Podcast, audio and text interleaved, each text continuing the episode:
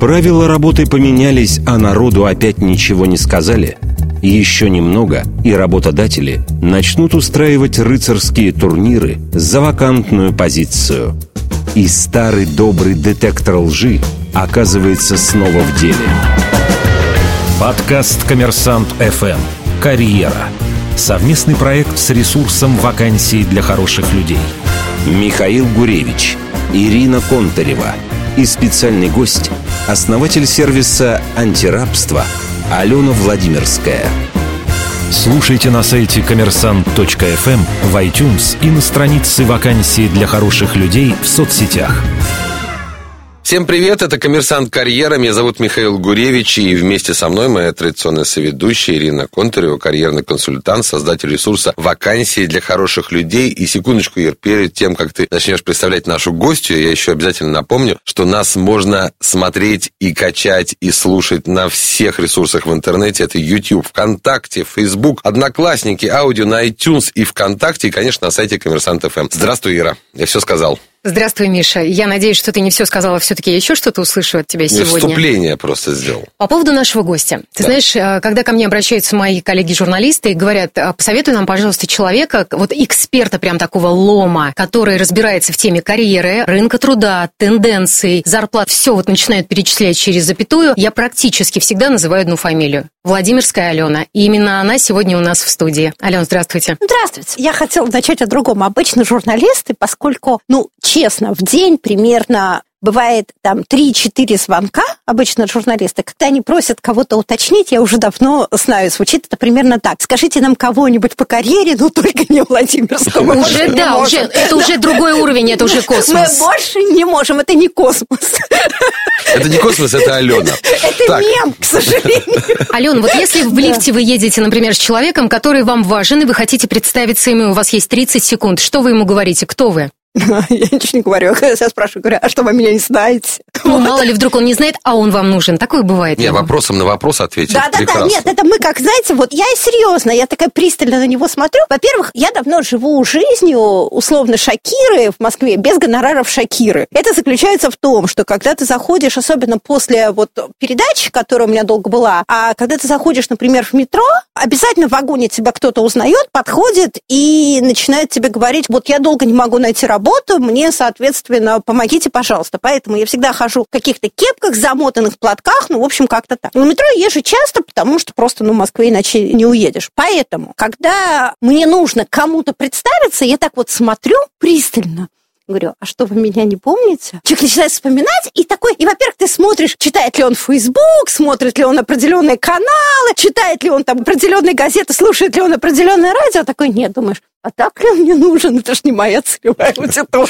Ну, кстати, все, кто пристают к Алене в метро и в другом общественном транспорте с вопросом, что долго не могут найти работу, надо самое время уже выйти на работу, я думаю, в ближайшие полчаса мы попробуем ответить на все их вопросы. Конечно. Попробуем? Ну, обязательно. Мы не просто попробуем, мы ответим. Рынок труда. Вот пять лет назад и сегодня? Что изменилось? Да все изменилось. Нового? На самом деле, вот есть э, стандартный такой мем. Раньше был рынок соискателя, теперь рынок работодателя. Да? Действительно, у нас ушла ситуация двухлетней давности, когда вообще не было никакой работы, и люди, если ты не работаешь там продавцом, кассиром, ну не совсем на низовых вакансиях, то люди по два, там, по полтора года не могли найти вообще никакой работы. Им не предлагали ничего, кроме, условно, как пойти в фастфуд, там, убирать подносы. Сейчас вакансии есть, но при этом все видят внешнюю сторону, вакансий стало больше. Но количество людей, которые потеряли работу и потеряли давно, и они, соответственно, очень долго ищут работу, от этого отчаялись и откликаются на любую вакансию, зарплату. Но если я сейчас скажу по Москве, где-то больше 100 тысяч рублей, вообще уже на любую. Такое, что в день нам прилетает на любую вакансию по 700, по 800, по 900 резюме. Соответственно, что от этого происходит? От этого происходит... Резюме только по Москве или... Да, да, на одну позицию, да? Да, на одну позицию. Вот я выставила какую-нибудь позицию, там, коммерческий директор. Я даже зарплату не написала, но понятно, что, ну, все-таки коммерческий директор, вряд ли это 30 тысяч рублей, да, если это мы говорим в Москве. И вот я, значит, через три часа зашла, там, собственно, свою почту, а у меня плюс 700 писем, вот просто вот резюме, резюме, резюме, резюме, резюме. Дальше происходит следующая вещь. Работодатель в ответ начинает, знаете, вот мне такой же, но с перламутровыми пуговицами. То есть вот этот вариант, ой, ну вот мы посмотрели, вроде неплохой, а вдруг за углом кто-то лучше, а давайте мы еще посмотрим три месяца, а давайте мы посмотрим четыре месяца. Чем обычно это заканчивается? А заканчивается тем, что не берут никого. Либо в первый месяц, полтора, два, ну, зависит от логистики компании, берут кандидата с рынка, либо в конце концов мы пересмотрели вакансию, мы поднимем своего, дадим чуть-чуть надбавки, ну, то есть вот он работал условно... Потому был... что чудо на стороне они не нашли. Ну, типа, да ну его, вот мы в результате и сэкономим, и все, мы посмотрели. То есть вот сейчас рынок такой, к сожалению, ну, я люблю говорить мемами, рынок рекрутинга очень похож на контактный зоопарк вы типа ходите, всех гладите, но, но, но домой вот... никого взять нельзя. Нет, не то, что нельзя. Не а вот знаешь, вот на этих, а не берете. Вот вы сходили на выставку кошек, вот они такие все, вот такие, а, возьми меня домой, вы такие всех погладили, кого-то даже покормили, сказали, окей, все хорошо, и пошли к своей там мурке, да? Вот это очень жестокая история, и для этого ровно было сделано антирабство, потому что у нас вообще изменился рынок, а людям-то ничего этого не рассказали люди по-прежнему уверены, что вот я вышел там на рынок труда, и как раньше, да, там как 5-6 лет назад ко мне будут обращаться работодатели, что, соответственно, я там буду что-то торговаться мир другой. К тебе никто, вероятнее вот ты всего, сказала, обращаться что два не года назад. А мы... Два года назад был вообще самый пик а кризиса. Лет назад. Нет отдельной истории рекрутинга. Это производная от экономики. На самом деле, чем в экономике хуже, тем в рекрутинге хуже. Экономика начинает расти, рекрутинг начинает расти, много вакансий. Экономика падает, соответственно, количество вакансий уменьшается, и потом, как только начинает расти, опять же, взрывоопасная, ну, такая э, история роста вакансий. Пять лет назад было все хорошо. Два года назад назад было вообще ужасно, вообще не было ничего, потому что вообще было ощущение, что никто не выживет, да, потому что еще не было вот этой истории выживания. У нас таких экономических кризисов, я не экономист, но у нас таких не было. У нас обычно ведь он чисто экономический, такой вот упал, отжался и взлетел. А тут он, поскольку на всяких сдержках, противовесах, много политики, много всего держат рубли, поэтому он такой ползучий. И поэтому все компании такие, а, что делать? А дальше кто умер, тот умер, кто не умер, тот как-то наш нашел себе историю про выживание, и вот где-то полгода как появились вакансии. Но я твердо уверена, большинство этих вакансий закончатся, они не липовые. Люди реально в этот момент хотят смотреть, но закончатся тем, что возьмут своих. При этом на рынке стоит стон. Мы не можем найти хороших специалистов, мы не можем найти того всего. Ребят, давайте делить сегментами. Вот на дешевые позиции, да, не могут найти. На программистов, да, не могут найти. Еще на некие там узкие какие-то куски там инженерные, еще какие-то не могут найти. Все остальное, как только мы доходим до какого-то там middle и топ-менеджмента, ну, для Москвы вот и зарплаты больше 100 тысяч рублей, это вот история вот смотрины бесконечная. Вот так, а так пройдись, а 15 тестовых, а служба безопасности, а поговори еще с нашими тремя акционерами, а мы решили еще тебя четырем топом показать, а вот, слушай, ну, а покажите, а вот это мое любимое. Вы знаете, это хороший кандидат, нам он понравился, но покажите нам такого же, только на 30% процентов дешевле, но чтобы он еще одновременно и был и про маркетинг, и про клиентский сервис. То есть нам с дисконтом, но функционал еще много больше, ну, и еще уровень не хуже. Да куча. Да, а еще я всегда на это люблю говорить. Ну, сори, такие, я, наверное, подхамлю говорю, а носки, вот прям вот серьезно, скажите, он должен по вечерам вам стирать? Вот, обычно такие либо обижаются, либо задумаются. Ну, ага, обижаются, что... а потом пишут, так, он еще нам должен носки стирать, да, следующего да, да, да, а дальше начинается вот эта история. Ну, знаете, сейчас же вот такой рынок, почему он хочет 300? Давайте мы договоримся на 200. Дальше получается вообще чудовищная вещь. Вот я это практика последнего года, и я ее вижу во многих компаниях, она прям совсем чудовищная. Сажают двух финальных кандидатов, прям вот заводят на общее собеседование и говорят, вот Ирина, она тоже претендует на позицию коммерческого директора. Ирина согласна, на полном серьезе. Ирина, назовите вашу сумму. Ирина такая, ну, 200 тысяч.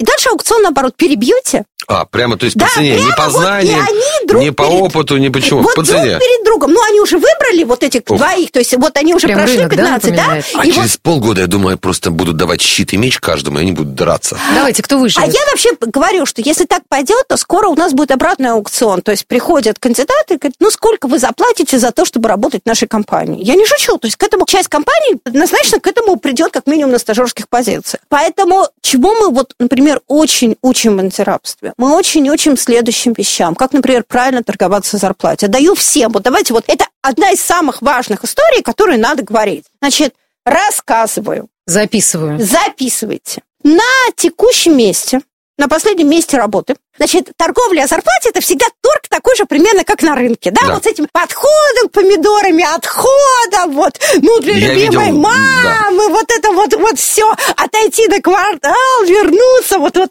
Точно такая же штука. В общем, если вы попали в эту ситуацию, первое, выдохните, постарайтесь получить удовольствие. Вот честно, это неприятная история, но выдохните, постарайтесь получить удовольствие. Самая ирония спасает на самые тяжелые моменты. Хочу сказать, я пережившая три развода. Значит, что, собственно, нужно делать? Смотрите, вы говорите, на текущем месте я условно получаю 200 тысяч рублей. Из них, не знаю, там 170 это фиксированный доход и 30 тысяч премия, которая фактически, ну, она не привязана ни к чему, я ее дефолтно получаю. При, соответственно, переходе я хотел бы увеличить доход. Но мне очень, а вот тут важно, дать возможность, если вам важна эта компания, и если вот HR понимает, что это дороговато, дать возможность отойти для маневра. Но мне очень интересна ваша компания. Поэтому я готов выслушать ваше предложение. То есть вы сами сначала называете, вы, соответственно, говорите, что из этого фикс, что бонус, чтобы можно было поиграть, и даете, и такой, и шаг назад, и такой отошел, да, там, а помидорчики-то у вас там хорошие, поэтому, ну, окей. Значит, теперь есть алгоритм. Если вас хантят, что значит хантят? То есть вы где-то спокойно работаете, прихожу, стучусь тебе в личку, я к Мише говорю, Миша, Миша, пойдем на другую радиостанцию, там тебя так ждут, любят нежно. В этом случае, Миша, вы можете там от 20 до 50 процентов своего совокупного дохода надбавить. Надбавить, да. Дальше уж как поторгуетесь. Помнишь, у нас было же в, в одной из прошлых наших программ о том, чем отличается рекрутинг от хантинга. хантинга Значит, для соискателя отличаются только одни. На какую сумму мы его выведем. Вот. А, хантинг всегда лучше рекрутинга. Да, безусловно. Но хантинг всегда работает только с тех позиций, когда вы либо очень узкий, то есть когда вы очень дефицитный специалист. Коммерсант FM Карьера. Совместный подкаст с ресурсом «Вакансии для хороших людей». Если вас не хантят, то есть, если вы имеете открытое резюме на каком-либо рекрутинговом ресурсе, но при этом, собственно, вы сами ищете работу, и на вас вышел работодатель, но вы работаете. Логично называть вот то, что я говорила, вот эту формулу, вашу текущую зарплату, говорите, что я бы хотел бы переход, но мне интересно, дальше вот так. Если вы не работаете больше трех месяцев, дороги мои, с учетом особенно того, что происходит сейчас, понижайте сразу на 20-30%. Объясню почему. На рынке ссори за такие слова за товарка кандидатов за редким исключением, опять же, программистов, каких-то редких специалистов, в целом за товарка, особенно финансовых директоров, вот прямо огромное количество, толпы. Как ни странно, коммерческих директоров, объясню почему, ну и так далее, и так далее, и так далее. Так вот, если вы уже не работаете, сразу спускайтесь на 20-30%. Если в течение месяца, полутора вас не забрали, спускайтесь на 20-30%, потому что каждый следующий месяц вы начнете обесцениваться. То есть, чем дольше вы не работаете, тем меньше вас смотрят. Это вот как, знаете, как в школе было. Эта девочка нравится уже какому-то мальчику. То есть, если значит, другим не надо, то и мне не надо. Да, да, да, да, да, да, да. А что это, если он не работает, значит, он какой-то вот бракованный и мне не нужен. А вот девочка нравится мальчику Пете, значит, и для Миши она хорошая. Ну, вот это вот такой подростковая история. Поэтому все печально. Слушайте, Алена, а можно какой-то приемчик такой, чтобы немножечко, ну не то чтобы повысить эту стоимость? Я не работаю, например, полгода, но я не очень хочу на 30% понижать вот свою стоимость. Могу я что-то сказать, например, что у меня были проекты, фриланс, какие-то есть моменты? Стартап я Чтобы делал. чуть-чуть не надо, увеличить. Не говорить. Ты сейчас себя обесценил до нуля. Есть приемчики? Есть, конечно, да. На самом деле, вот вы не говорите, что вы были просто на фрилансе. Вы вытаскиваете из всех проектов фриланса один какой-то самый такой крутой проект, причем самый крутой именно с точки зрения этого работодателя, да, вот к которому вы идете, и вы говорите, я вела вот этот проект, но, вы знаете, время такое тяжелое, поэтому мне просто вот, ну, мы договорились так, чтобы, собственно, мне его не вписывали в трудовую книжку. Ок, спасибо. А проверяют резюме по трудовой книжке? Нет. Да нет, конечно. В том-то и дело. Значит, Я вообще не понимаю, как проверяют это резюме. Они могут А позвонить, я так понимаю, людям, с Погоди, которыми ты работал пробер- раньше. э, Слушай, проверяют- рынок маленький. Проверяют очень хорошо, но это никак не связано с трудовой книжкой. Значит, смотри, рынок делится на несколько сегментов. Есть сегменты государственной компании, при государственной компании, банки и прочие компании, которые, например, работают с деньгами, страховые и прочие. Там работает служба безопасности. Я не знаю, насколько это законно в компании иметь службу безопасности. Они проверяют следующим путем. Они проверяют по всем базам кредиты, причем не только ваши, а членов ваших семей, если есть большие просроченные кредиты, наличие у вас базок всяких там нарко, алко, еще каких-то вот таких. Да, Росфинмониторинг. Ну вот всякие такие уголовные и прочие. Плюс, внимание, значит, последнее веяние последнего времени. Если у вас есть открытые ИПшки, ОшКи, собственные дела, вы не пройдете в большую компанию. Это считается конфликт интересов, это считается, что он пришел пересидеть, как только станет лучше, он бежит свою ОшКу. Не надо закрывать моменту первого собеседования, но если вас вот после HR, вот сначала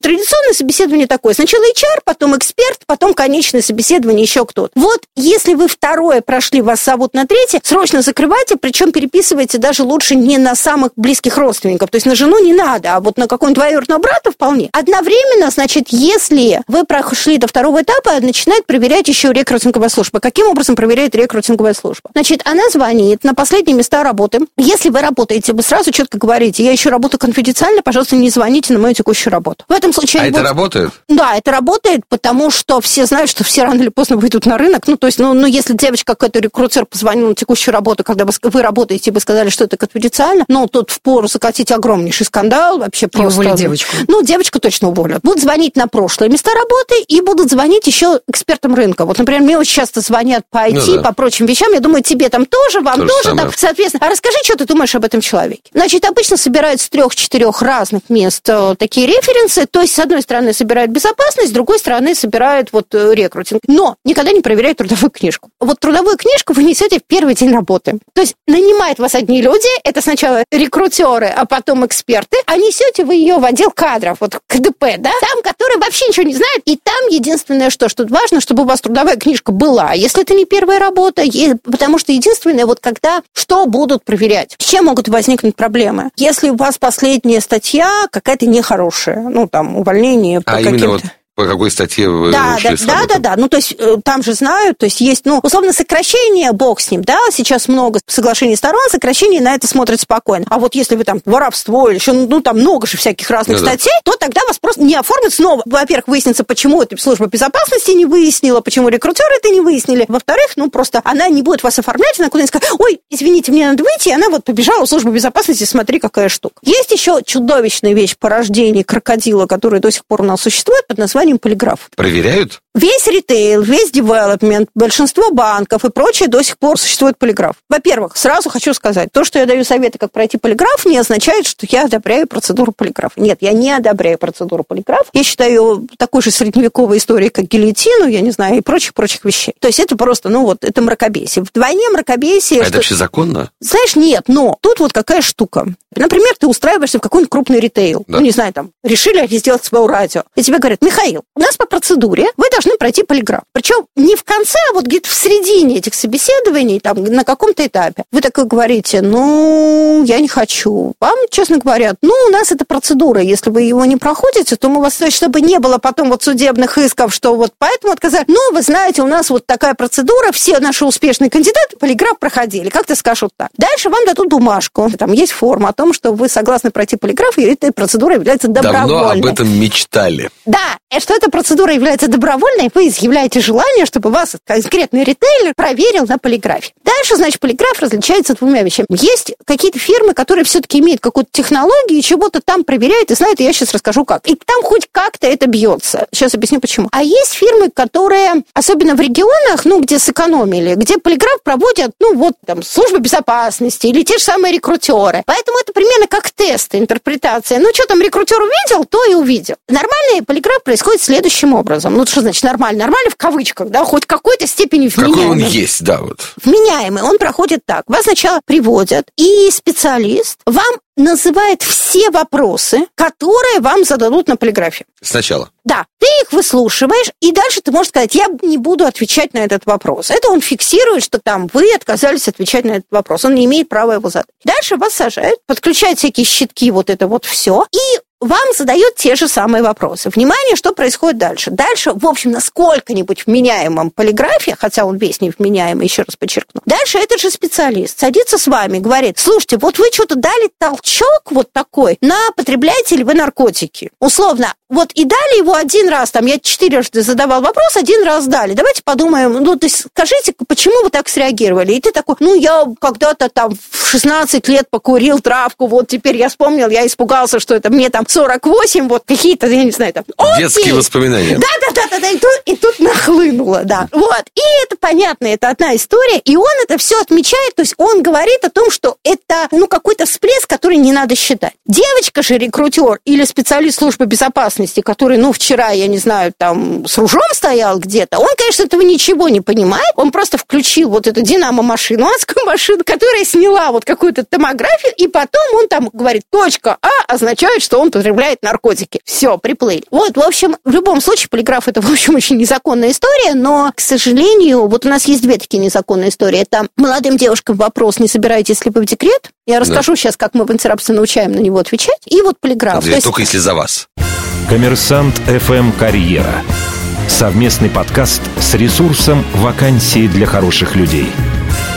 Так вот, эти обе истории незаконные. Но если вы будете следовать четко букве закона, то есть на этот момент там, пройти полиграф или ответить на вопрос, когда вы собираетесь декрет, или в какой-то другой форме завуалирован вопрос, если вы такой встанете, знаете, вот я не буду на него отвечать, это ваше абсолютное право. Вы защищены законом. Но вы должны понимать одну вещь. В эту компанию вас не пригласят на эту работу, ну, назовут другую причину, что там, условно, другой кандидат лучше сделал тестовые задания. Все, там обладает большими там навыками, пришел раньше, еще какие-то вещи. А какие вопросы вообще задают? То есть я понял про сейчас, наркотики, про, Давайте про... про декрет расскажу, про потому декрет. что это да, Декрет важнее, волнует. чем да. про наркотики. Да, сейчас про наркотики тоже расскажу. Все про интересно. Ну, слушай, ну в декрет уходит чаще, чем потребляет наркотики. Подождите, у нас нет такой статистики.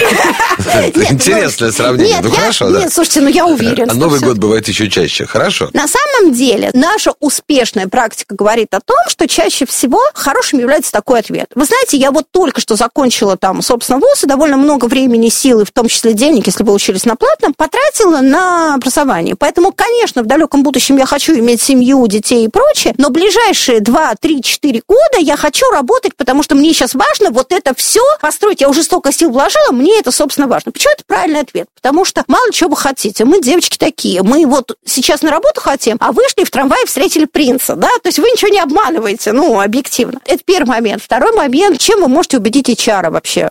Всегда. Сложно любой материальной истории. История, почему вы хотите у нас работать, я только что взяла ипотеку, это лучшая история. Кстати, вот для всех летунов, люди, которые часто меняют работу, и их очень плохо смотрят, не зовут на собеседование и прочее, лучший способ устроиться, сказать, что, ну вот снять опасения, да, соответственно, лучший способ сказать, что я взял ипотеку. И правда, ты понимаешь, что ты так на крючке у работодателя, mm-hmm. он у тебя будет вкалывать, потому что ипотеку надо отдавать. Да-да-да, и поэтому, значит, дорогие мои, еще несколько таких вещей. Лайфхак. Если вы Мужчина в разводе, пожалуйста, в резюме впишите количество ваших детей. Зачем? Мужчина старше 30 лет не семейный, рассматривается как крайне несерьезный, ну, может, после 35 вот это край. Вот Поэтому... хоть где-то эти вечные холостяки проигрывают нам, отцам, героинам. Какие вопросы еще задают на полиграфии там незаконном? На полиграфии задают, соответственно, например, когда вы последний раз употребляли наркотики, так. обязательно спросят, обманывали ли вы работодателя, воровали ли вы деньги в компании, а вещи. А вот это такой сложный момент,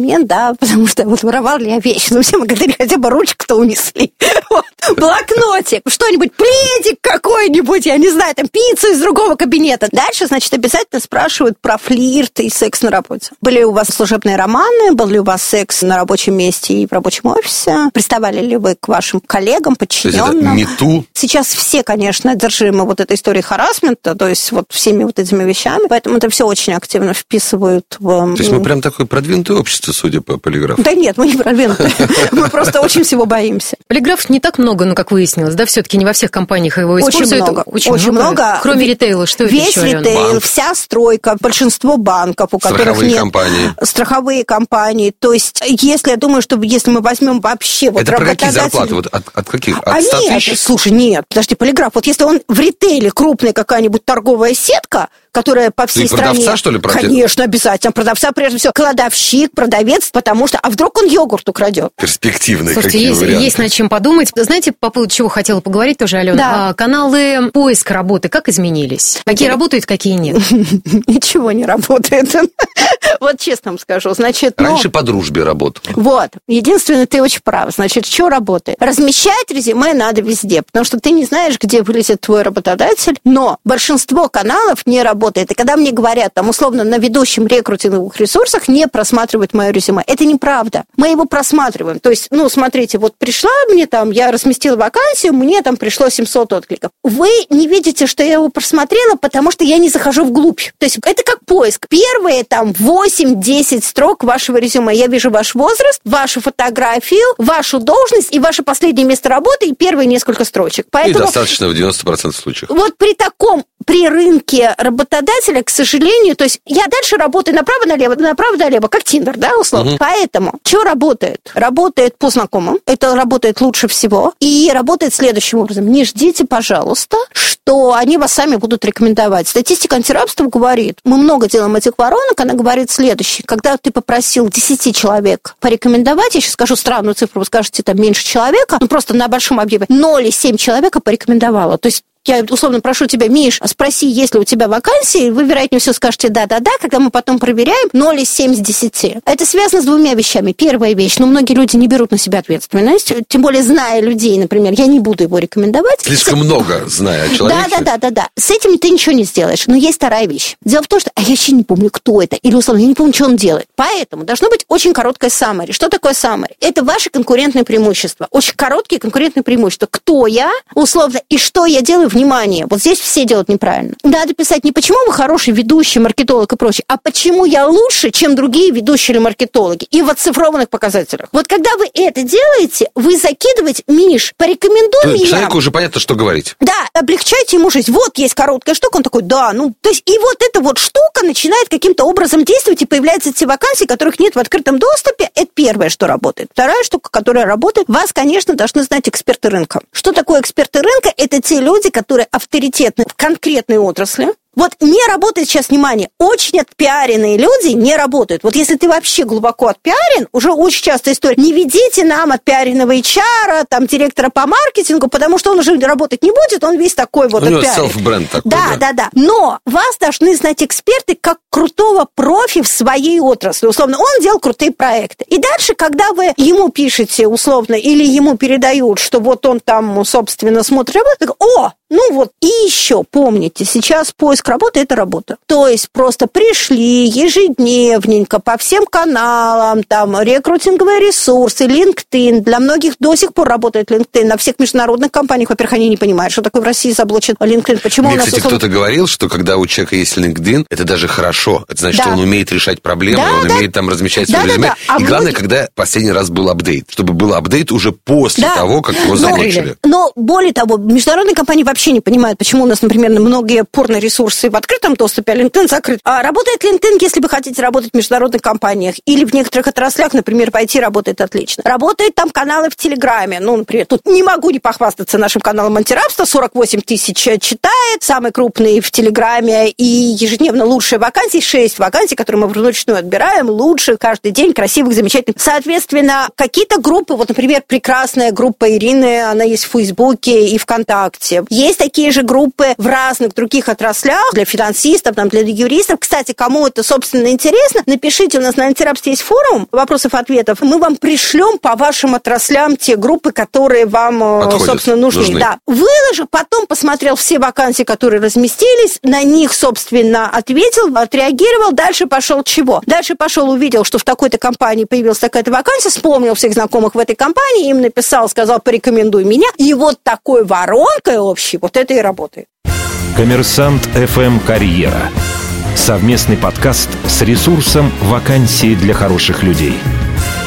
Я столкнулся с тем, что многие специалисты вдруг понимая, что такая сложная ситуация на рынке, они говорят, а дай-ка я сделаю такой self-бренд. То есть, как бы на всякий случай захеджирую себя, что если вдруг мне будет плохо на этой работе, я захочу поменять, чтобы я мог менять и не менять, и, в принципе, иметь клиентов со стороны. Угу. Вот насколько сегодня это работает и насколько это перспективно для профессионалов? Слушай, это работает только для тех, кто умеет делать две вещи. Первое, у кого услуга востребована, Угу. Ну, реально. И кто умеет ее продавать. Это две разные вещи, это редко очень совмещается в одном человеке. Ну, вот, например, когда мы делали платформу антирабства, мы почему ее делали для карьерных консультантов? Ровно потому, что карьерный консультант не умеет себя продавать. У него угу. есть две вещи. Это HR, который не может набрать клиентов. Ну, вот он прошел своих знакомых, условно, родственников вроде нехорошо, всех знакомых тоже не хочется, ну, и многих не хочется, вот они лезут, а вот не надо. Во-вторых, ему неловко назвать цену и деньги брать в руки и неловко, и не очень, не очень законно. И вот платформа, которой ты туда пришел, цену поставил, там оно само, там клиент тебе прилетел, деньги как бы не тебе, а через платформу тебе пришли. Так вот, любой такой же отрасли. На самом деле большинство крутых экспертов себя продавать не умеет. И в результате вот этот как бы есть бренд, но как бы... Бесценный. Ну, он общем, как бы, сути. да, но...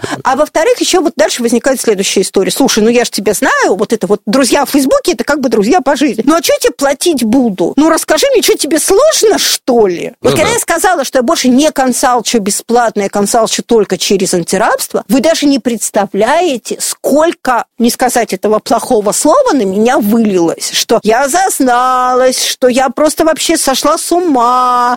Я говорю, ребята, это как бы мое время, это мои знания, это мои связи, это моя вот такая записная книжка. Ну, что, тебе сложно, что ли? Про деньги поговорим у нас, собственно говоря, в каких сферах зарплаты-то растут. А как, потому что то, что я слышал, везде падает. Нет. А ну, если не работаешь, то еще и на 30% падает. Так нет, это, если ты не работаешь, это не про сферу, это про то, что твой навык стал не нужным. Смотри, сейчас я поговорю про деньги, теперь смотри, очень важно. Пожалуйста, люди, запомните, ситуация сложнее. В целом сфера может расти, например, как маркетинг или IT, но вы конкретно можете в ней падать. В чем суть? Сейчас мы находимся действительно в очень время, когда меняется набор навыков, который необходим. На классическом, самом понятном примере, маркетологи. Маркетолог без навыка digital сейчас упали в цене абсолютно. Особенно вот то, что ATL, BTL, вот это вот все. И, собственно, те, которые там, он работал в какой-нибудь там большой сети, и он стоил там 400, и я за ним бегала там 6 лет назад. Пожалуйста, пойдемте в интернет, вы нам так нужны со своим офлайновым знанием, у нас e-commerce, у нас там ла-ла-ла. Такой смотрел, девочка, тебе чего, какой интернет? У меня тут вот такие объемы, у меня вот такие откаты, у меня там вот это вот все, там у меня Брюс Виллис там на билбордах, все дела. Ты чего тут такая иди отсюда. Прошло 6 лет, потребность в маркетологах растет, а при этом этот чувак не нужен никому. И он сейчас ходит за мной, я не знаю, как его продать за 300. Ну, условно. Поэтому все сложнее. То есть, когда я сейчас буду перечислять отрасли, отрасль может расти, вы при этом в ней можете падать. Поэтому это момент, который вы должны понимать. Что растет? Ну, традиционно зарплаты растут. В интернете надо делить. IT и интернет – это разные вещи. В IT не растут, в интернете растут. Не потому, вот такая, что там... помните, профессия – компьютерщики.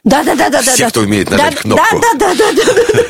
А если ты программист и принтер починишь, да, да, да, да. Вот. интернет растет не потому, что там добрые, хорошие люди, а потому что просто интернет, он действительно глобальный, и человек, который там хорошо кодит, он совершенно спокойно может сидеть, я не знаю, в Рязани и кодит там для... То есть у него ликвидная профессия да, международном... он может кодить там для, не знаю, там для арабов, для китайцев, для там европейцев, для кого угодно. Поэтому, ну, тут вынуждены держать на мировом уровне. Ну, и, слава богу, и доходы, поскольку особенно игровики, доходы же все равно все в долларах, оно угу. все так, то, в общем, с этим все как-то хорошо. Это первое. Второе, очень растут доходы сейчас в агро. Вот тот редкий случай, когда санкции очень помогут. Потому что, во-первых, ну, многие действительно перешли на наше внутреннее потребление овощи, фрукты. Причем потребление не в смысле там человек перешел. Например, огромные сетки продуктовые стали закупать, ну, все внутреннее, угу. да? От этого в отрасли появились деньги, потребовались нужные спецы. Например, не потому, что тоже они хотят платить. Например, логистика, там, я не знаю, там, закупать в Израиле те же самые вертикальные фермы. Кто должен обслуживать, да? Ну, то есть тут уже дядю Вову с лопатой не не поставишь. Во-вторых, на разнице курса доллара и рубля у нас очень активно, несмотря на все санкции, покупает все Азия. И поэтому мясо, рыба, водоросли, зерно... Еще и на экспорт идет. Да, да, Азия, поэтому там много, соответственно. Но основные вакансии агро находятся не там, где мы привыкли, не в точках силы, не Москва, не Питер, не Казань, а находятся, собственно, ну, в Черноземье. Местности. Черноземье, да. Причем не, не в небольших городах, то есть, ну, вот стоит какие-то там фермы, ну и вперед. Это то, что у нас растет. У нас растет,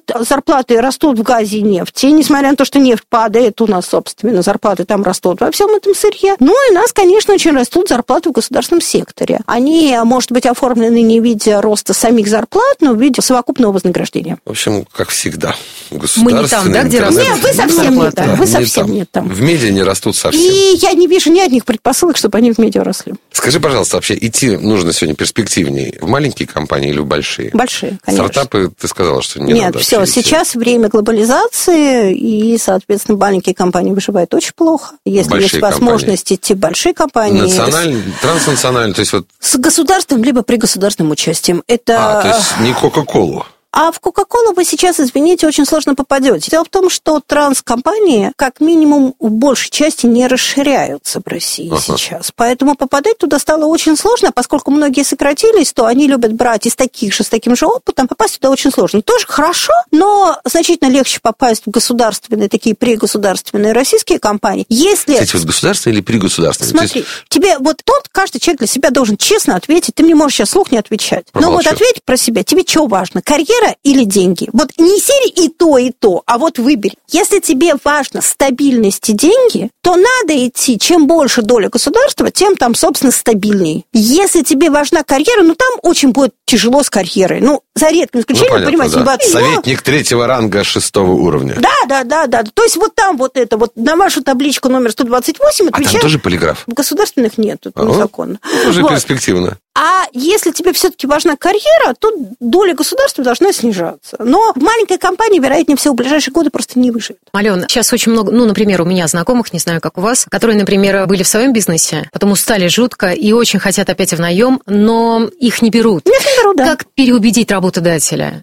У нас в антирапсе таких примерно от заказов где-то процентов 20. Это очень много, потому что одновременно у нас проходят курсы где от 2000 до 3000 человек одномоментно. Соответственно, что мы делаем? Во-первых, вообще из резюме убирайте все должности. Генеральный директор, советник, управляющий директор, операционный директор. Сразу вводите на менеджера, категорийный менеджер, прочее, прочее. То есть вам надо очень падать по вот этой вещи. Второе, вытаскивайте любой прикладной навык. Условно, вот прекрасно перепродаются на категорийных менеджеров, хорошо знают категорию какую-то товара. Самое простое зайти в продажи. Долго не можете найти работу, идите в продажи. Дальше вы из продаж, если вы вменяемый, вы внутри выпрыгнете, потому что продажи вот туда, в маркетинг, я не знаю, еще в бездев, там, продукт, еще куда угодно, это вот вариант. Но дело в том, что проблема-то еще вот в чем. Очень сложно устроиться, устраиваем, но дальше еще дико сложно этим людям, потому что они привыкли к той степени свободы, когда, ну, я не буду писать 128 тысяч отчетов, приходить к 8 утра, потому что надо к 8 утра, если до 10 нечего делать, и вот это вот выслушивать заседание там в 22, потому что вот начальнику приспичило просто в 22 мне там чего-то, и я не... Ну, ну вот это вот все. Поэтому очень многие в результате уходят с испытательного срока, а это еще хуже, это еще больше портит резюме. Поэтому я всегда, когда приходят предприниматели, говорю, если есть возможность держать свой бизнес, даже очень тяжело, устали, прочее, держите. Время изменится, мы это прекрасно знаем, любые времена уходят и приходят. А мы Будете выживем. жалеть? Да. Итак, Спасибо. давайте держаться до последнего. У нас в гостях сегодня была гуру отечественного рекрутинга Ну, и прекрати, хантинга. пожалуйста. Алена Владимирская. Спасибо большое, Алена. Пожалуйста. Ира Контарева, создатель ресурса вакансий для хороших людей. Меня зовут Михаил Гуревич, это был «Коммерсант Карьера». Слушайте, смотрите нас на YouTube, ВКонтакте, Facebook, Одноклассники. Аудио можно нас послушать в аудиоварианте на iTunes и ВКонтакте. И обязательно на сайте Коммерсант FM. Всем пока.